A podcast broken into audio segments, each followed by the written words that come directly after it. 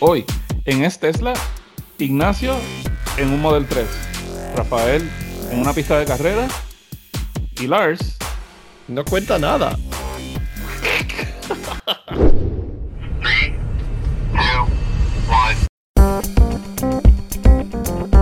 Bienvenido al episodio 27 de Es Tesla, un podcast donde propietarios cuentan sus experiencias con un coche de la marca Tesla.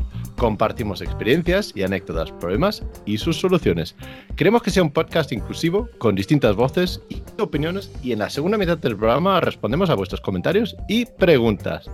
Yo me llamo Lars y vivo en Madrid, aunque ahora mismo me encuentro de viaje en París. Quizás eh, lo veis aquí los que nos sigueis en, eh, en YouTube el fondo aquí, estoy en un hotel en, París. Eh, yo tengo la suerte de tener un Model 3 Performance. Y junto conmigo están los sospechosos habituales. Está Ignacio desde California. ¿Qué tal, Ignacio? Hola, ¿qué tal todos? Pues Ignacio, tú tienes un Model S normalmente, pero esta semana nos vas a hablar de otro coche, ¿verdad? Sí, os, voy a hablar del, del Model 3 que me dejaron durante un día. Muy bien, muy bien. Y Rafael, desde, desde Florida, ¿qué tal? ¿Cómo estás? Oui, oui, monsieur. y tú nos vas a hablar, desde luego, de una experiencia que también con el Model 3 Performance, ¿verdad? Exactamente. Dando clases. Dando clases, dando clases en el Model 3. Muy bien, Ignacio, cuéntanos. Normalmente tú y tu mujer, Vanessa, tenéis un Model S, ¿verdad? ¿Qué eh, motorización y eso, eh, batería tiene? Tenemos un Model 3, eh, Model 3 no, un Model S, eh, tracción trasera eh, con la batería de 75 y lo tenemos desde diciembre del 2017, un poco más de dos años. Y a pesar de las bromas que tenemos aquí, estáis encantados con el coche, ¿no? Es un, es un coche que, que, os gusta y que usáis a, gusto, ¿no? La, verdad es que, es que es muy buen coche. Lo que pasa es que cuando la tecnología evoluciona tanto, pues miras un poco lo nuevo con ganas de, tenerlo, ¿no? Por ejemplo, eh, la, última actualización de esta semana, ¿no? La anterior, a nosotros no nos llegó la de los comandos de voz y, demás que salió en Navidad, antes de Navidad. A nosotros esas nos la saltaron y nos ha llegado ahora los comandos de voz ayer. Ah, entonces, hay veces que hay algunas cosillas. Creo que esta es la primera vez, de hecho, que hay algo que tarda tanto en llegar a, los, a, los, coches con la pantalla antigua. Y ahora, esta semana pasada. Sí, y ahora esta semana pasada has tenido una experiencia con el Model 3, ¿no?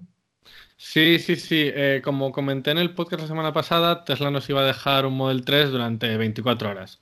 Lo recogimos el miércoles pasado y eh, lo dejamos el jueves por la mañana. Ok, y eh, ¿qué tal? Cuéntanos, tu primera impresión al recoger el coche, ¿qué tal? Nada, nada, nada fatal. Nada, oye, no, no, sé cómo os puede gustar este coche, ¿eh? No.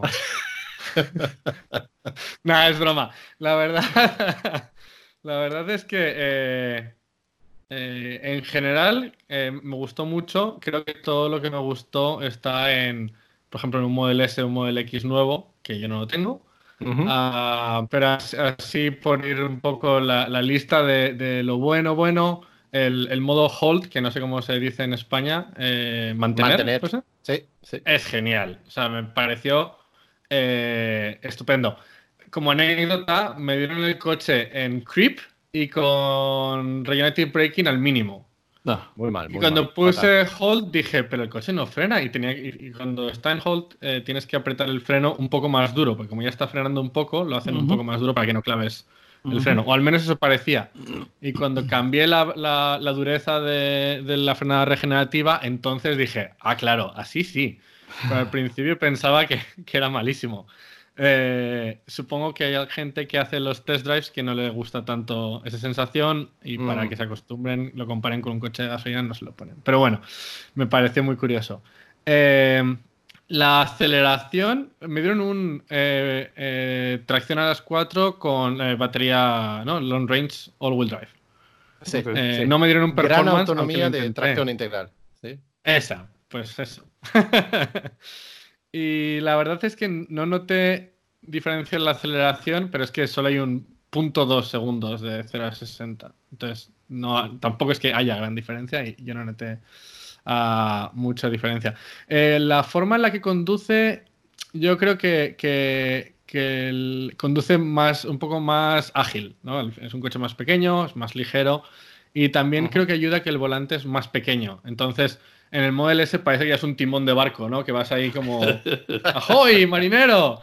Y, en, el, en el Model 3 no.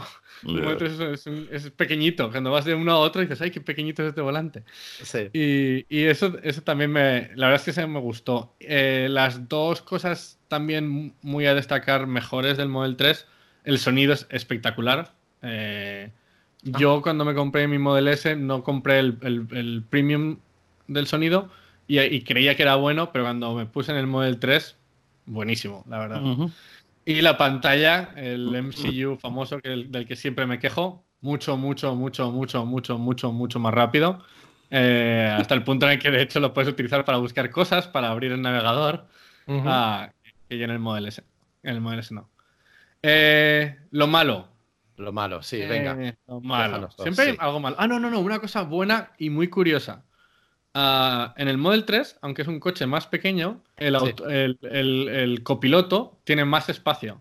Y es que, tal y como han hecho el, dashboard, todo el salpicadero que está más integrado y es más pequeño, aun con el asiento de la niña detrás, porque al principio creíamos que era porque no teníamos el asiento, pusimos el asiento y aún así hay más espacio. A mí normalmente en el Model S me dan las rodillas con el salpicadero, en el Model 3 no. En el Model 3 hay más espacio para el copiloto, que me pareció muy raro, porque es un coche más pequeño. ¿Y te sentaste atrás también? Eh, no. No, bueno, eh, es que para los que no sabéis, Ignacio es bastante alto. ¿Quién mides? ¿1,90 o por ahí, no? no? Un 80. No, un 84. 6 pies. Eh, son 6 pies, sí, sí, esas medidas americanas. Un 84, un 85. Sí, sí, sí. era para ver si apreciabas. Era para saber si apreciabas más espacio atrás, pero si no te sentaste atrás, pues no, difícil va a ser. No, no me senté. lo que me gusta de la parte detrás del Model S es que como tiene solo, tiene todo el cristal continuo, eh, mm. no tiene la barra esa en medio, la visibilidad y la sensación de espacio es todavía mayor. No sé si lo hay o no, pero la sensación de espacio de la cabeza es, bastante más grande. Eh, la, lo que no es igual tan bueno, creo que eh, las direcciones del turn by turn, ¿no? Las direcciones del, mapa de gira a la derecha y cuando eh, en el Model S y también en el Model X, como está en la pantalla delante tuyo, son más mm. fáciles de ver y luego además tienes el, como el plano en perspectiva, como si pones Google Maps y le das a Navigate, que te pone el mapa así como en 3D. Ah, y eso en el Model 3 me costaba un poco más verlo sobre todo cuando abrías cualquier aplicación, tapaba las direcciones. Entonces, eh, me pareció un fallo que no te ponga el siguiente giro donde está el coche, en la parte de la izquierda de la pantalla del, Model 3, porque cualquier cosa, pues, estábamos probando el karaoke y demás, cualquier cosa no te deja ver eh, las direcciones. Eso es verdad lo que dices, y yo también lo noto. Si cambias la música en la pantalla completa, pues pierdes las, mm. indicaciones de donde tienes que ir. Eso es verdad. Y prácticamente todas las aplicaciones, excepto la música, son, son en el Model 3 a pantalla completa. Sí, sí, mm. Verdad, verdad. eso no me gustó tanto. Eh, por lo demás, había cosas que creía que no me iban a gustar, que me gustaron. El, maletero que no, es, que no es automático, me pareció que está bien, aunque creo que si me comprase un Model 3, seguramente pagaría por hacerlo automático. Puedes hacer ah, como lo he hecho yo. Yo he puesto simplemente unos pistones ahí con muelle que valen, yo creo que 16 euros, y ya al darle el botón sube el todo automáticamente. Entonces tienes eso solucionado, porque en la mayoría de las situaciones necesitas que abra automáticamente, que cierre automáticamente. Bueno, la molestia es pequeña, ¿no? Agarrarlo hacia arriba y, tirar. Tampoco seamos demasiado vagos. sí, puede ser. Y, ya está, eso fue lo bueno y lo malo, más o menos. Sí. El espacio, ¿no echabas de menos más espacio en el coche? Que tú tienes eh, dos hijas, dos sillas de bebés y todo eso. No, la, la diferencia es que yo creo que en el Model 3 aunque sea un poco, o sea, perdón, en el Model S, aunque sea un poco incómodo, podemos entrar una tercera persona detrás con las dos sillas. Y en el, en el Model 3 es, hay menos espacio. Pero vamos, normalmente somos solo los cuatro. Ah, si tuviese tres niños, pues ya sería un, tema un poco más complicado. Claro, claro, claro. Y entonces, eh, ¿qué opina Vanessa? Que ella le gustó el coche, que ella es la que usa el coche más que, más que tú, ¿no? Sí, sí, sí la, sí, la verdad es que sí, porque ella lo utiliza todos los días entre, entre semana. y, yo solo lo utilizo los fines de semana. La verdad es que también, también le gustó mucho lo mismo. Creo que la parte del, del hold y lo del sonido fue las cosas que más eh, le impresionaron y un, poco en la mm. misma línea. La verdad es que también le gustó. sí. Entonces, llega, llega la gran pregunta. ¿Cambiarías tu Model S por el Model 3?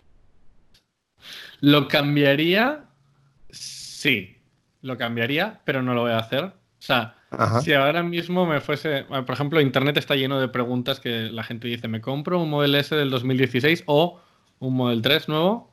Ah, antes yo decía, bueno, depende de lo que valores. No, ahora le diría a todo el mundo, cómprate un Model 3, creo, creo que merece más la pena. Al menos por un Model S viejo, no sé, por un Model S nuevo. Ah, pero de momento lo que vamos a hacer es esperar al Model Y, de, que tenemos una reserva, y seguramente cambiaremos el Model S por el Model Y cuando, cuando llegue nuestro turno. Ah, depende, creo que ya he dicho en algún otro podcast que nosotros lo configuramos con la tercera fila y también tenemos que decidir si lo queremos en la tercera fila o no y esperar más o no. Ah, no sé. Pues muy bien, muy bien.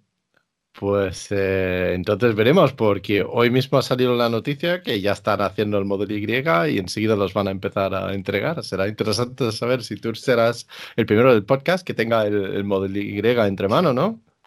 Sí, si no, me, si no compro la tercera fila, supongo que sí, porque como siempre empieza en California primero, mm. ah, supongo que sí que, sería el primero, pero no, no lo sé. Es muchas decisiones muy difíciles, ya sabéis. First world problems. Sí, efectivamente, efectivamente. bueno, pero interesante la experiencia, ¿no? Y, entonces tú prefieres las dos pantallas, no ves como una ventaja solo tener una pantalla. Ah, creo que una, pequeña pantalla detrás del volante ayuda. Aunque, Igual la que tiene el Model S ahora mismo es demasiado para lo que tienes que ver. Por ejemplo, la visualización del coche y el autopilot está bien que esté a la derecha. no, no me molestaba mucho pero sobre todo cosas como la navegación sí que es, está muy bien que esté detrás del volante porque apartas menos la vista de la carretera, no compite con otras aplicaciones. Mm. Eso está bien. Eso está bien, eso está bien. Sí, sí, sí. Rafael, ¿tú sigues contento con, eh, con tu Model 3 Performance? Encantado de la vida. ¿Cómo le has llamado, por cierto? ¿Le has cambiado el nombre? No, no, no. No tiene nombre, no es muy original. Dice, tú es latino ya. ¿Cómo se llama? ¿Testatina 3.0 o algo así entonces? Este solamente dice el nombre, pero sí, esta es la versión 3.0. no, no solamente porque tiene el hardware de 3.0, pero también porque es como la evolución del primero. Lo cambiamos de color, esa fue la versión 2 y ahora pues está... De hecho, no lo tengo conmigo ahora. Estaba... Lo están transformando en estos momentos y espero verlo de nuevo el viernes de aquí a dos días. Eso está bien. Rafael, siempre tienes cosas para el podcast, ¿eh? de verdad. ¿eh? ¿Qué haríamos sin ti? hay, que, entretenerse, porque yo no me aburro, ¿no? Yo, sé que Rafael lo hace solo para el podcast. Realmente no le interesan ni los coches ni nada, pero vamos, como buen compañero aquí de podcast, lo va tuneando cada dos por tres. Alguien tiene que sacrificarse. Y, esta semana te has sacrificado, ¿no? En la pista, ¿verdad? Sí, me lo llevé. Aquí hay una pista en Estados Unidos famosa, yo no sé si allá la ven en, otros países, pero eh, Homestead Miami Speedway es una pista de circuito donde corre NASCAR, pero también tienen un infield, ¿verdad? Que tiene 14 curvas eh, como circuito y hacen una pista, de carreras de aceleración los viernes por la noche. Ajá. Y entonces, pues sí, el viernes pasado decidí ir a probarlo, ¿verdad? Porque me lo compré, me compré el papá de los pollitos, como yo le digo. este es el Performance Model 3 que está, es, violento, ¿no? Así. esto no es solamente aceleración, esto es una locura lo que esta gente ha hecho con el Model 3 Performance. Y yo sé que Lars lo tiene hace tiempo, hay mucha gente que lo tiene. Yo lo había probado anteriormente, pero no, no hay nada como ir con, ese Model 3 Performance día tras día. Ya, tú, lo llamas locura y yo lo llamo lunes por la mañana, ya sabes. sí, sí. Ah, ya me estoy acostumbrando, pero sí, tuve una experiencia muy buena. Me lo llevé allá a la pista de aceleración. Allá, aquí corren. A mí, a mí me gusta correr circuitos. Cuando, cuando voy a 90 o a 115 millas por hora, a mí lo que me gusta es doblar duro para la izquierda y seguir dándole. Tú sabes, eh, como a mí me gusta mucho karting y todo eso, pero como yo no le he hecho ningunos arreglos todavía para el circuito, pues decidí ir a probarlo y entonces yo nunca había visto, ido a esa pista para el evento de aceleración solamente, que es una línea recta ya. Entonces allí llevan carros de 100 mil dólares, 200 mil dólares que los llevan a hacer un show, tú sabes, a hacer un espectáculo. Y habíamos dos Performance Model 3 y allí no había ni uno más rápido que nosotros en el octavo de milla. Que estamos hablando, esos son 200 metros. Aceleración 200 metros, 7.2 segundos. Y allí los únicos que tal vez eran, hubo un par de vehículos que eran más rápidos que los de nosotros, pero eran eh, que no eran de calle. Eran full drag racing, tú sabes, con gomas lisas y, que tú no te le puedes parar al lado porque el ruido no te deja ni hablar. Este, pero no había un solo coche de calle, ni los Porsche que habían allí, ni los Corvettes. Eh, creo que había un McLaren.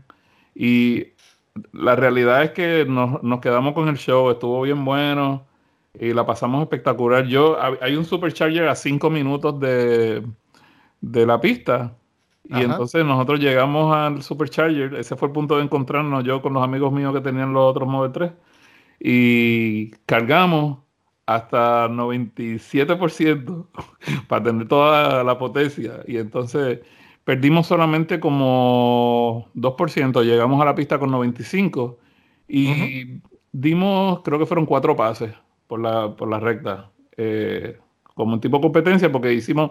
lo primero es que ninguno de los que era de gasolina quiso correr conmigo. Cada vez que le tocaba, se paraban y decían que. Y entonces, para no aguantar la fila, pues eh, me mandaban ahí y yo di, el primer pase yo solo.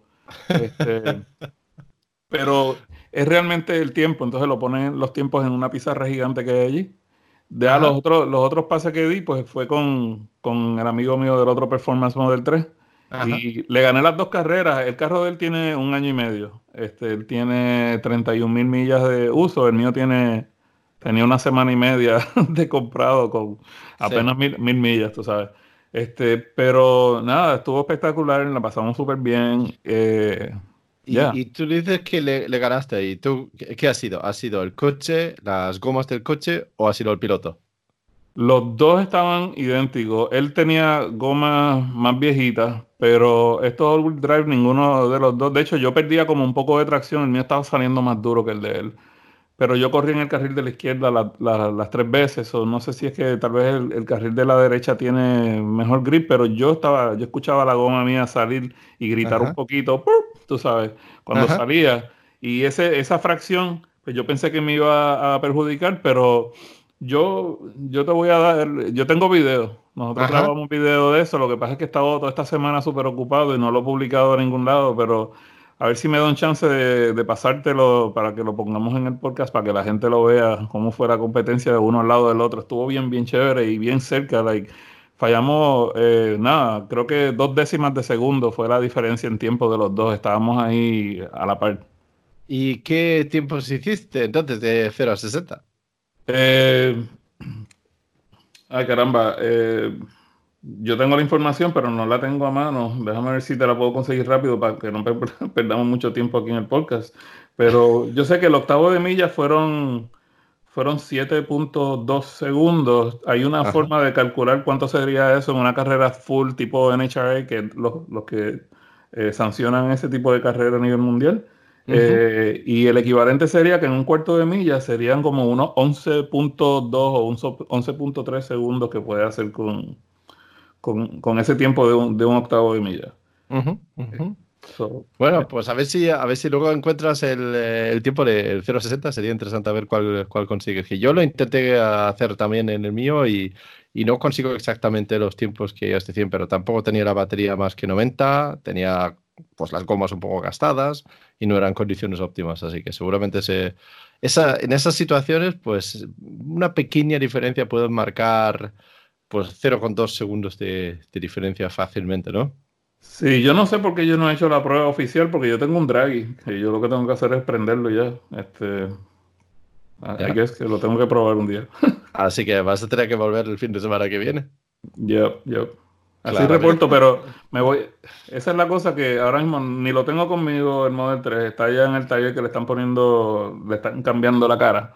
Y entonces, um, mañana por la mañana me voy para Nueva York. que voy a hacer un viaje de locura. Voy a llegar, mi amigo Trevor de Canadá me va a recoger en el aeropuerto de Nueva York y vamos a manejar de, para, para acá, para Florida, Florida, un viaje de 24 horas.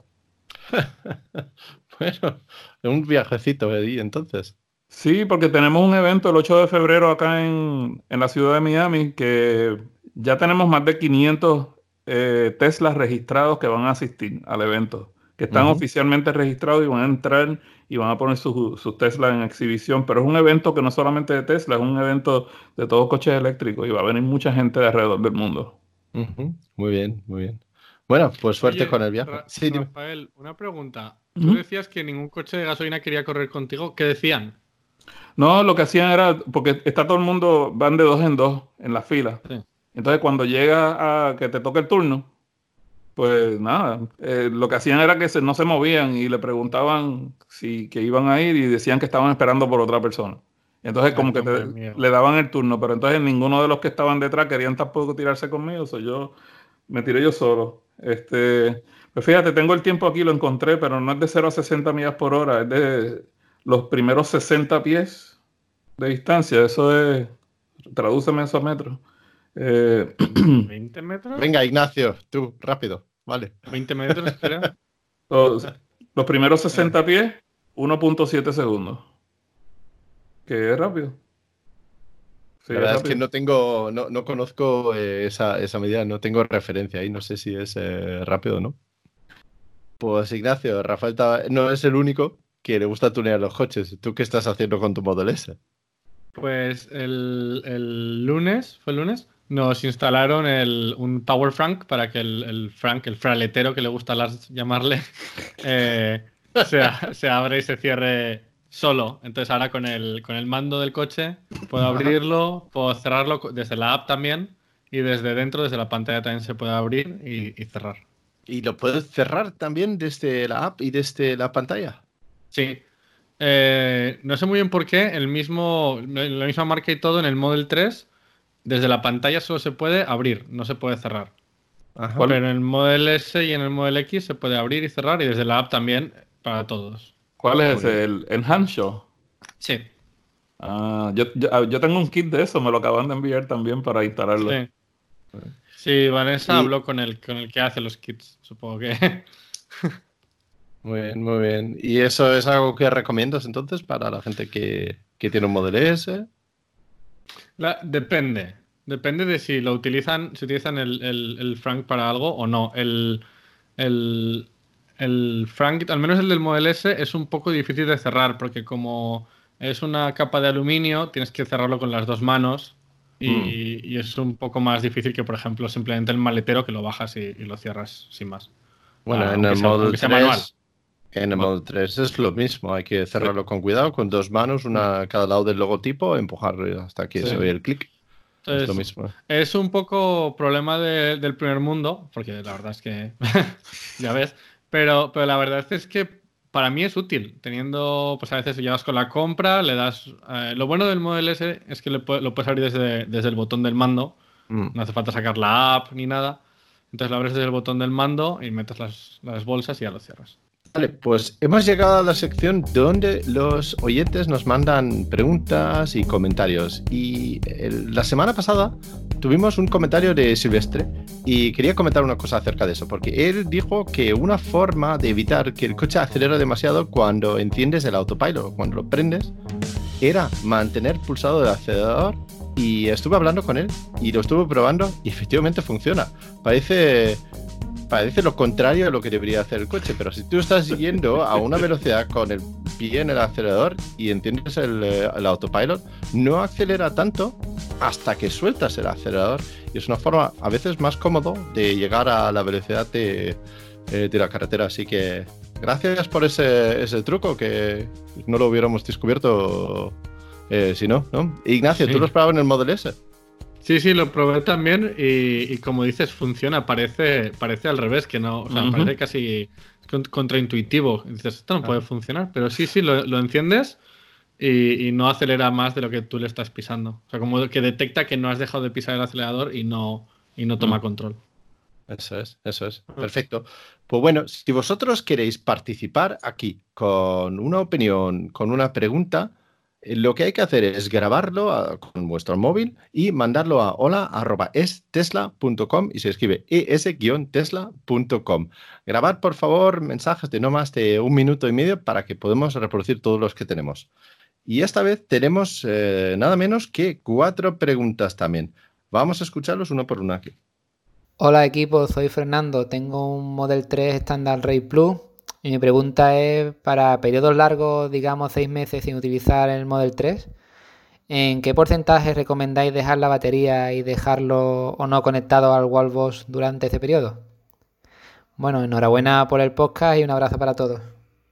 Bueno, tengo que decir aquí que a Fernando le conozco yo, personalmente estuve en la entrega de, su Model 3, así que muchas gracias por eh, lanzarnos esta pregunta. Bueno, ¿qué opináis vosotros, Rafael? Si tú tuvieras que dejar el coche durante un periodo largo, varias semanas, ¿qué harías? Cualquier, cualquier número entre 80 y 90% de dejarlo conectado es perfecto. La cosa es que no esté muy bajito, no lo dejes muy cargado hasta arriba, porque tienes que dar espacio a, a los químicos para que eh, se mantengan balanceados y el mantenerlo conectado es el que hace eso. ¿Tú estás de acuerdo con eso, Ignacio? Ah, no. No. no, yo, lo, he hecho un poco diferente. Ah, pero eh, dejarlo conectado, sí, en eso estoy de acuerdo con, Rafael. Eh, pero yo siempre que lo he dejado conectado, pues cuando me voy a España por Navidad, esta última vez que estuvimos dos semanas y media, tres, lo dejo como entre el 50 y el 60. Ah, lo dejo más bajo. Por lo que pone en internet, no sé, yo esto, por lo que he leído en foros y demás, es lo que más gente dice que está bien como para guardarlo, incluso si lo quieres guardar varios, varios meses. Ah, me acuerdo que antes esto salía en el, en, el, en el, manual. Ahora no sé si sigue saliendo, ¿no? Ah, y no creo que pase mucho por dejarlo, como dice Rafael, entre 80 y 90, pero un poco más bajo. Y luego yo me, o sea, básicamente cada día pierde un poco y por la noche se vuelve a cargar. Eh, unas cuantas millas y ya está. Eso así lo dejé yo. En el caso del Model 3, a mí cuando, yo lo dejo conectado, por ejemplo, cada vez que si me tengo que ir de viaje o algo y lo, tengo que dejar en la casa cargando, este, es realmente no pierde, si tú lo dejas en 85, digamos, se mantiene ahí, si baja una, después la recupera enseguida, es como que lo mantiene simplemente balanceado, especialmente si tú no estás jugando con el app todo el tiempo. Yo creo que yo estoy de acuerdo también. Dejarlo enchufado es lo importante. Si ya quieres asegurarte para. que me parece que Fernando va a estar mm, quizás un mes fuera o, un tiempo largo. Si lo dejas a 60, 70%, eh, pues desde luego no vas a tener ningún problema. Pero también, como dice Rafael, yo creo que mientras no subas de 90%, no creo que haya ningún problema con eso. Y siempre lo que se puede hacer es a través de la app, pues subirlo a 90%, bueno, dejarlo a 60, por ejemplo eh, y subirlo a 90% el día anterior a que vayas a regresar a usar el coche. Entonces, pues ya está listo para usar cuando, cuando lo tienes que usar. Sí, eso es lo que hice yo el, día de antes, lo cambié a 90 y ya cuando llegamos a casa tenía, tenía la batería cargada. Eso es, muy bien. Pues eh, la siguiente pregunta nos viene de José Ángel. Hola, soy José Ángel y mi pregunta esta semana, bueno, ante todo saludos a, a todos los amigos de Tesla y mi pregunta esta semana sería sobre la acción de Tesla. Ahora que está rozando los 600 euros la acción, los que tuvisteis la buena idea de invertir en Tesla, eh, ¿qué estáis haciendo? Eh, ¿Estáis haciendo caja? ¿Seguís manteniendo la acción? ¿Cuál es vuestro objetivo de futuro con la acción? Si es que lo queréis comentar y si no, pues nada. Y bueno, ya que yo no he podido entrar en la acción porque no me he atrevido en su momento, porque me parecía muy cara, os propongo, os propongo un negociete. Eh, ahora que habéis ganado dinero con las acciones, las vendéis. Y bueno, y como influencer que sois, eh, empezar a hacer noticias, a distribuir noticias malas de Tesla por los medios y así conseguís que la acción baje. Los que no hemos podido entrar, entramos y después nada, que vuelva a subir y así con los beneficios nos compramos todos un Tesla. ¿Qué os parece el negocio? Ay, ay, ay. No, quiere, meter, no quiere meter el problema. sí, sí, sí. Yo creo que habrá leyes contra eso. ¿eh? Ah, eso mismo te sí, las hay. Literalmente, tú no puedes, mucho menos planificar una cosa como esa y hacerla pública. Eso sería una locura. este, pero por lo menos en Estados Unidos, si tú tienes algún tipo de presencia pública, que nosotros la tenemos, aunque no es grande, la tenemos y te pones a dar, de hecho, yo creo que si lo haces este, aún en privado, tú no puedes dar eh, consejos financieros a menos que tengas una licencia para hacerlo, porque, sencillo, porque esa es la ley. Y, y, lo otro, pues definitivamente no podemos hacer eso porque no, eso no se puede. Pues vamos a hacer esto correctamente entonces. Cualquier cosa que cuando hablamos de las acciones, eso no constituye un consejo, no tenemos ninguna licencia, esto es para entretenimiento puro y duro, ¿verdad? Exactamente, por ejemplo, si nosotros hablamos de cuántas compramos o cuántas vendimos, estamos hablando solamente de nuestra experiencia, pero tienes que asesorarte con, tu asesor financiero, el experto de la bolsa y toda esa cosa, y nosotros ninguno de los tres somos expertos. Está claro, está claro. Apenas conocemos los coches que conocimos a veces. Pues eh, volviendo un poco a, eh, la pregunta de, José Ángel, eh, yo personalmente lo que he hecho es, yo compré hace creo que dos años, he ido comprando poquito a poquito cuando tenía dinero suelto para, para hacerlo.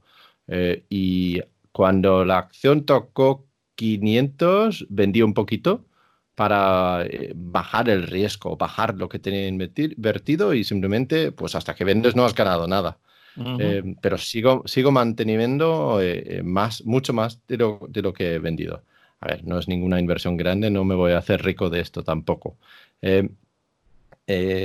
pero, José Ángel, si no te gustaba el precio de la acción antes, pues tengo malas noticias para ti ahora mismo, ¿eh? porque hoy mismo estamos a media hora de que Tesla entre en la llamada con los resultados financieros del cuarto trimestre de 2019 y pues no sé cómo decírtelo, José Ángel, pero ya han subido otros 50 dólares más desde, vamos, desde que estaba en los 550. Yo creo que ya anda bien, bien por encima de los 600. Así que no sé, aunque quisiéramos hacer eso de hablar mal, no creo que tengamos la influencia necesaria. Para... no, no, ahora mismo que está en 646 en estos momentos que estamos grabando. Para la fecha, para, el, para, la hora, eh, para la hora que lo escuchen en el podcast, a lo mejor ha cambiado, pero en estos momentos está en 646 y es una locura, de verdad. Sí, No sé si vosotros queréis comentar algo acerca de esto también. Yo, yo tengo un poquito de acciones, pero como tú dices, nada que me vaya a hacer rico ni nada de eso. Es más una cosa simbólica. Si tú vienes a ver, eh, estoy arriba porque yo compré, yo compré a, creo fueron 220 dólares o algo así y ahora está en 646, pues tú sabes, más que duplicado, pero eh, yo también hice algo parecido. Cuando estaba en 500 yo vendí un poco y eh, todavía mantengo una pequeña parte ahí. En el caso mío mantengo menos de lo que vendí porque estaba casi casi en el mismo medio. Muy bien. Muy bien. Vamos con la siguiente llamada, que es de un tal José Ángel también. Hola, soy José Ángel y saludos a todos los que oís es Tesla. Eh, quería preguntaros, a raíz del último programa en el que habló Ignacio del mantenimiento de su Model S, sobre los mantenimientos de Tesla, si son obligatorios o no. Y más que nada porque me llamó la atención el hecho de que el cambio de líquido de frenos le costó, creo que dijo 300 dólares. Y no sé, me parece muy caro. Yo es que acabo de cambiarle a, mi coche el líquido de frenos, es un mini, y lo he llevado al concesionario oficial de BMW y lo he hecho en una ciudad cara que es San Sebastián y me ha costado 70 euros, ¿no? Y en relación, pues me parece mucho más caro el Tesla. Quería preguntaros un poco eso, precio de la mano de obra de Tesla y qué pasa si lo llevas a otro taller o si no haces el mantenimiento obligado o si estás obligado o no a hacer el mantenimiento que diga Tesla. Un saludo a todos. Gracias. Bueno, aquí os voy a ceder la palabra a vosotros porque yo tengo el coche desde hace un año y no le he hecho absolutamente ningún mantenimiento oficial porque no le ha tocado nada y no hay nada eh, que hacerle. Así que mi gasto por el momento eh, son cero euros en eso. Eh, me toca cambiar los neumáticos, como se dice, cambiarlos delante a atrás, pero aparte de eso no tengo absolutamente nada pendiente. También he visto que, a ver, no hay mantenimiento oficial del Model 3, pero hay cosas que recomiendan hacer. Eh, así que la verdad es que cero experiencia tengo con esto. Eh, Ignacio, tú tienes el coche desde hace más tiempo. ¿Qué, mantenimiento has tenido que hacer tú al coche? Ah, esta es la primera vez que hacía un, mantenimiento, aparte de, como dices, el, cambiar, o sea, rotar los, neumáticos. Eh, cuando yo me compré el Model S, Tesla tenía, sugería, no era obligatorio, un mantenimiento anual. Y había primer año, segundo año, tercer año, cuarto año, y era lo que estaba público. Eh, si te comprabas la garantía extendida, tenías que hacer el mantenimiento anual. Eh, si no, no, funcionaba la garantía extendida. Eh, pero, como digo, no era obligatorio ni comprar garantía extendida ni hacer el mantenimiento.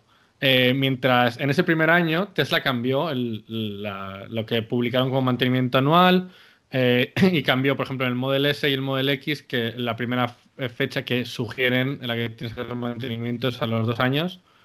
Y, eso es lo que he hecho. Eh, básicamente, yo creo que podrían haberlo hecho. Eh, no creo que hubiese pasado nada. Eh, pues al final es un cambio de filtros y demás que también lo puedes hacer, lo puede hacer uno mismo. Y sobre el precio que comentaba, si no me equivoco, la mano de obra aquí, que es una ciudad mucho más cara que San Sebastián, y eso que San Sebastián es caro, es 150 dólares la hora. Esa es Casi la mano de obra de de Tesla en, el, aquí en, el Bay Area. Entonces, eh, cambiar los frenos básicamente es mm, muy poco, creo que son 20 dólares o 30 dólares de, piezas y el resto es dos horas de mano de obra. sí, sí, sí que sale caro. Eh, tú, Rafael, en tu eh, coche anterior, el Tesla Tino 2.0, ¿le has hecho algo de mantenimiento? No, solamente rotación de las llantas y, y echarle agua a los, para brisa. es verdad, verdad. Sí que he hecho eso también. Yo creo que he gastado 16 euros en eso. yo gasté 3 dólares porque lo hice una vez y las demás veces ha sido cuando yo paso, a veces yo llevaba a, que le dieran una inspección a estar seguro que estaba todo bien antes de hacer un viaje largo. Que yo más bien no es que lo tenía que hacer, pero yo lo hacía porque me gusta socializar con la gente de la tienda.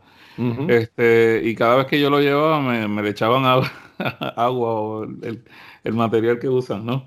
Te cuidan este, bien. Sí, me cuidan, me cuidan, porque yo los cuido a ellos también. Eh, pero nada, cuando llegue el momento de, cambiar el líquido de freno, que eso, eso es sumamente fácil, eso yo lo voy a hacer yo mismo en mi casa, yo lo hacía en mis carros de carrera, en todos los coches eh, que yo he tenido, eh, desde que soy adulto y no voy a pagarle a nadie por hacer eso, eso es muy sencillo. Muy bien, muy bien. Una, cosa más, eh, hay una cosa que eh, ni a Rafael ni a mí nos afecta, pero si alguien vive en sitios donde, ya de montaña, donde sobre todo ahí salen las carreteras y demás, sí que está bien revisar los, rotores y los frenos una vez al año, porque sí que se acumula mucho residuo de la propia carretera. Entonces, depende de dónde vivas, sí que quizás hacer eso, pero da, igual el coche que conduzcas, ¿no? Da igual que sea un Tesla o, cualquier otro. Y como dice Rafael, lo puedes, lo puedes hacer tú mismo. De hecho, eh, no es mala idea, especialmente ah, teniendo un Tesla, que cada cierto tiempo por lo menos te, obligues a usar el freno para aquellos que, tú sabes, tienen la regeneración de energía con, el motor eléctrico. Este, porque siempre es bueno darle aunque sea un poquito de uso para que no se corroa, para que no, tú sabes, no se atrofien la, el flujo de los líquidos y todo eso. Este, porque la, realidad es que yo creo, por ejemplo, con el anterior, cuando yo lo entregué, ¿verdad? Que ahora tengo el, nuevo, pero cuando yo entregué el mío, yo, yo lo inspeccioné, yo lo inspeccioné yo. Tú sabes, antes de entregarlo, estar seguro que no iba a, darle una cosa mala a ellos y bueno, tal vez se lo hubiese dado, pero lo hubiese dicho cualquier cosa que no me hubiese costado porque es lo, lo, lo principal lo que les importa a ellos para cuando te ofrecen un precio. Pero la realidad es que los frenos míos parecía que no se habían usado. Y yo llevaba 51 mil, bueno, 50.820 millas de uso. Eh, y casi todo fue frenada regenerativa. Realmente tal vez nunca lo tenga que cambiar, pero yo sí de vez en cuando lo frenaba a propósito, tú sabes, eh, para mantenerlo eh, funcionando. Bien, muy bien. Pues muy bien. Em, tenemos otra llamada más. Eh, Ignacio, ¿lo vas a poner tú? Sí. Hola, soy Juanjo, residente en el universo.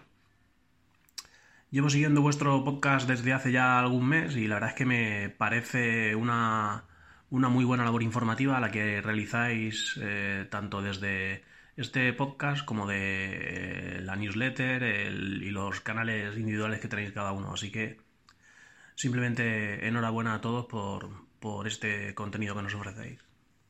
Bueno, mi pregunta es la siguiente. Habéis comentado en varias ocasiones que el fabricante eh, realiza mejoras de potencia en vuestros vehículos a través de actualizaciones software. Eh, mi duda es cómo afecta esto al tema de documentación del vehículo, porque normalmente viene reflejada en esta la potencia del vehículo. ¿Hay que tener en cuenta algo para, para futuras inspecciones técnicas o para renovación de documentación? ¿O que, cómo afectaría este aumento de potencia en, por ejemplo, lo que en España viene siendo el impuesto de circulación, etcétera? Eh, a ver si me podéis echar una mano con esta duda. Un saludo. Fácil la pregunta, ¿eh? Fácil, muy sencilla, ¿eh? eh bueno, em, directamente no afecta, no es algo que, eh, que, te van a pillar en una inspección técnica ni nada de eso. Sin embargo, en España sé que hay problemas eh, al registrar un coche importado y hay cierto desconocimiento de la potencia oficial contra la potencia que realmente trae. Y desconozco los detalles, pero sí que estaba hablando con un par de personas sobre esto. Eh, eh, puedo hacer aquí un llamamiento a los oyentes. Si vosotros eh, estáis pensando en importar o habéis tenido algún contacto con organismos oficiales acerca de este asunto, que nos, nos llaméis y que nos dejáis un audio acerca de eso, porque sé que es un tema complicado y la verdad es que prefiero no meter la pata con, con datos erróneos.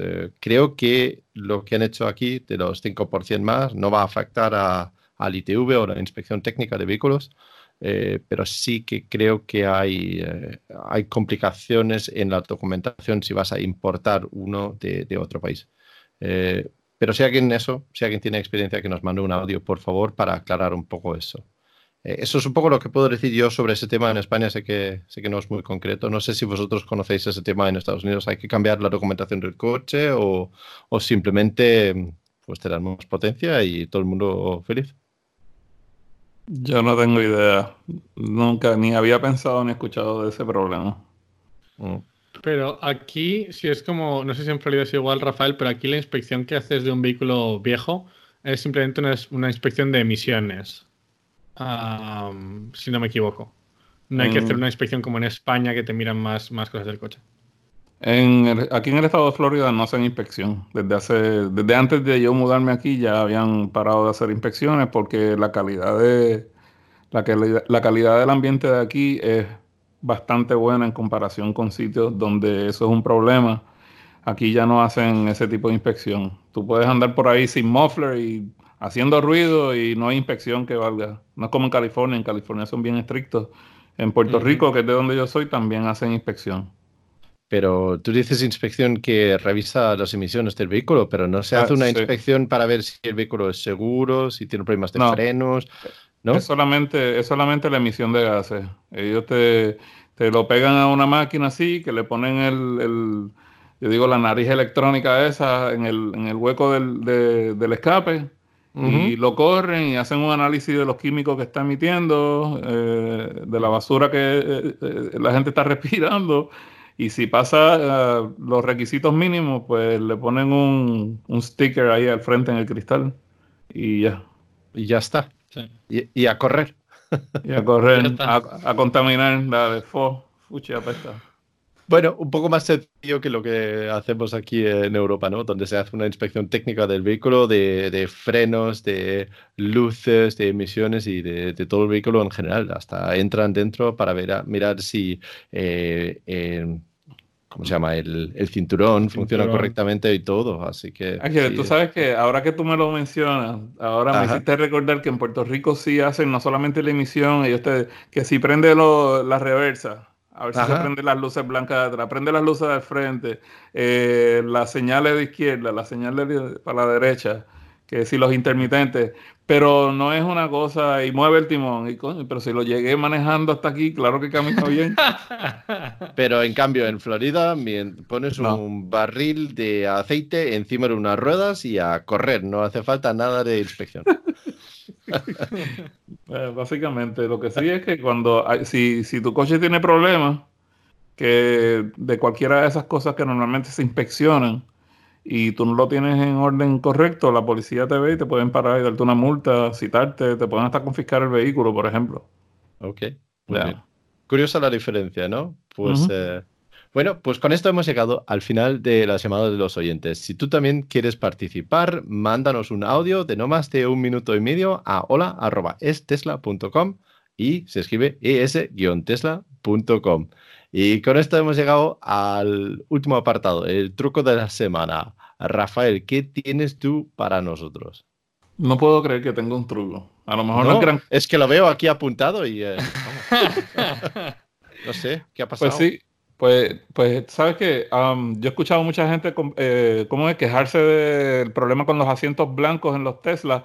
Y esto no solamente aplica a los Tesla, a cualquiera, pero como estamos aquí en este Tesla, si te compras un Model 3, Model S o Model X con asientos blancos y tienes miedo de que lo vas a ensuciar o algo así, compra un tratamiento, tratamiento de cerámica líquido, que lo que cuesta son 50 dólares, el mejor que existe. Eh, vamos a dejar el, el link en los comentarios aquí, en, los detalles del, episodio. Eh, pero básicamente es un, tratamiento líquido. Tú lo que haces es que limpias el asiento bien y luego le aplicas este tratamiento líquido con una esponja que viene en el kit. Y, ya, ahí tienes. Con eso eh, lo limpias facilito después. Cada seis meses o un año le puedes eh, pasar una, una nueva mano y así proteges los asientos blancos. Pero lo que yo sí quería decir es que si tienes asientos blancos, obviamente vas a querer hacer eso. Pero no seas cochino si tienes asientos negros, solamente porque no se ve el sucio, límpienlos. límpialo y pasar el tratamiento de cerámica porque simplemente te van a durar más como quieras. Aunque no veas el sucio, pues sabes que tienes algo ahí que no se le pega el sucio y ya.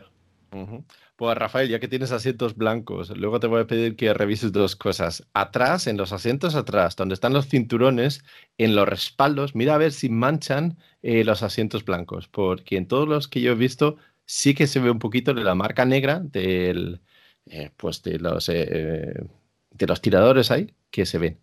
Yo, yo lo voy a mirar de nuevo cuando lo tenga, porque como te dije, no lo tengo, lo están, lo están embelleciendo, pero este, yo le hice, yo creo que yo llevaba apenas dos días o tres con el, con el Model 3 nuevo y los asientos blancos, y yo rápido, rápido le puse la protección. Se mm. supone que esa protección también evite eso. Así que vamos a ver, vamos a esperar un, seis meses o algo así, a ver cómo se ven. Yo tengo la misma proyección hecho en mi coche también y sí que se nota un poquito ahí. Bueno, yo lo noto porque alguien me dijo, míralo, si no, no lo hubiera mirado nunca debajo del cinturón de seguridad, ¿no? Pero tú lo usas mucho. Mm, sí, a diario lo utilizan. Mis hijos se sientan casi todos los días en el coche atrás y mueven el, cinturón y roza un poquito con el asiento. A ver, no es una ah, cosa que tiene importancia tampoco, ¿no? Sí, yo casi siempre ando solo, así que quizás es distinto. Ignacio, ¿qué tienes tú como truco? Ah, pues como creo que fue la semana pasada y igual hasta el anterior, hablamos de cómo poner el autopilot a, la velocidad a la que vas conduciendo y no a la velocidad de la vía. No, eh, estuve mirando porque me sonaba de, me sonaba que en el Model S y en el Model X me dijeron una forma. Yo estuve mirando el manual y luego, luego lo probé.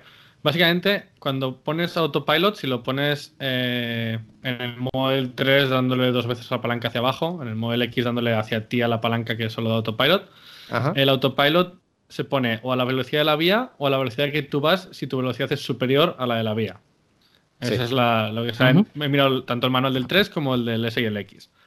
Y, pero en el Model S y en el Model X se puede activar eh, solo el, cruise control, no el, el TAC este, que mantiene la velocidad, a la velocidad a la que vas. Y para ello lo que hay que hacer es darle un golpe hacia abajo solo a la palanca de autopilot. Y entonces se pone eh, la velocidad adaptativa a la velocidad a la que vas. Y ya si quieres poner el autopilot, lo enciendes y se queda a esa velocidad. Eh, a ver si lo entiendo ¿Se ha entendido? Eh, quizás, a ver, tienes que darle tres toques entonces, uno hacia abajo y dos hacia ti. Sí. Vale. Ok. Y entonces se pone la velocidad a la que vas. y si es, sí. O sea, hacia abajo hace que se mantenga la velocidad a la que vas y dos hacia ti se pone a tope. Tú sabes que yo quiero que, por lo menos, Lars, si tú puedes, revises mañana cuando tengas una oportunidad. Ah, no, tú estás viajando, pero cuando tengas tu coche, yo creo que lo vas a tener antes que yo, porque yo voy a montarme un avión mañana. Este, chequete a ver, a mí me pasó algo el otro día que yo pensé que puse el cruise control ese, el crucero. Y yo no iba ni a la velocidad máxima ni más arriba de ella. Yo iba como 5 o 10 millas por debajo. Y yo no sé qué fue lo que pasó, que en vez de darle y soltarlo, dejé la mano puesta así hacia abajo, un par de segundos. Y cuando lo solté, estaba, te juro que yo lo vi como que estaba en, en se puso en, en cruz a la velocidad que yo iba. Pero yo rápido lo cambié porque mi intención era que yo iba a poner el autopilot. yo le mm. iba a dar dos veces, pero fue que me distraje y dejé la mano así como descansando. Y por suerte no era que eh, lo iba a poner en, neutral, ¿verdad? Porque si vas hacia adelante y lo, le das hacia abajo, eh, no se pone en neutral, tienes que aguantarlo un segundo hacia arriba. Eh, pero a ver si alguien puede hacer esa prueba, porque yo no sé si es que eso es un feature que tienen o si fue pura pura paja mía, ¿no? Eh, vale, vale, vale. No, a veces también he visto que el autopilot cambia de la velocidad, no dependiendo solamente de la velocidad máxima legal de la vía, a veces lo pone un poco debajo y, eh, tiene situaciones curiosas donde, donde piensa un poco más allá de solamente la velocidad máxima. Pero bueno, lo probaré, lo que has dicho, sujetar la palanca hacia abajo cuando lo pones, pero como bien has dicho, mi coche está en el aeropuerto ahora mismo esperando el, el regreso ahí, solito. ok. Venga, pues mi truco es que se pueden organizar los favoritos y no me puedo creer que no sabía yo que se podía hacer eso. Eh, Sabéis que cuando estáis escuchando música o podcast o álbum se ponen automáticamente en favoritos en la barra abajo de la aplicación de música. Al sujetar uno de esos iconos, igual que la gente que tiene un iPhone, pues lo conocen, si lo sujetas un icono, eh, aparece una X al lado y puedes quitar de los favoritos los que no quieras que, que están ahí. Así que tiene, si tienes un gusto de música que te da vergüenza cuando se monta tu mujer en tu coche, puedes esconderlo de esa forma para que ella no lo vea. Oye, Lars, yo no sabía este truco. ¡Ya! Gracias, utilizaré. ¿No? Ah. Ah, por fin, por fin. Bueno, pero tú tienes un, Model S. En el Model S funciona igual porque el Model 3 siempre ha sido así. 27 episodios. Lo probaré. 27 episodios me ha costado encontrar un truco que Ignacio no conocía. Lo probaré. Muy bien, y con eso ya hemos llegado al final del podcast. Ignacio, si alguien quiere contactar contigo, ¿dónde te pueden encontrar? Ah, pues en Twitter, en Tesletter y en, en tesletter.com. Eh, como he comentado alguna, algún otro programa, es una newsletter sobre Tesla que enviamos todos los jueves, donde intentamos poner las noticias más interesantes de la semana. Ok, muy bien. Y Rafael, ¿dónde puede la gente encontrarte a ti? Pues aquí, pueden venir, tocarme la puerta y aquí me encuentran. Nada, por internet me consigues en, en, YouTube por Teslatino, igual que en Twitter, en Teslatino. Pero en YouTube, si quieren ver el canal de español, Teslatino Español. Muy bien. Y si alguien quiere contactar conmigo, buscando Tesla para todos, donde sea, ya seguramente aparecemos o en Twitter o en YouTube o donde sea. Y acordaos también que este podcast está disponible en YouTube o está disponible como audio en cualquier aplicación de podcast que, que tenéis, buscando simplemente es Tesla. Nos vemos la semana que viene. Chau. Chao. Chao.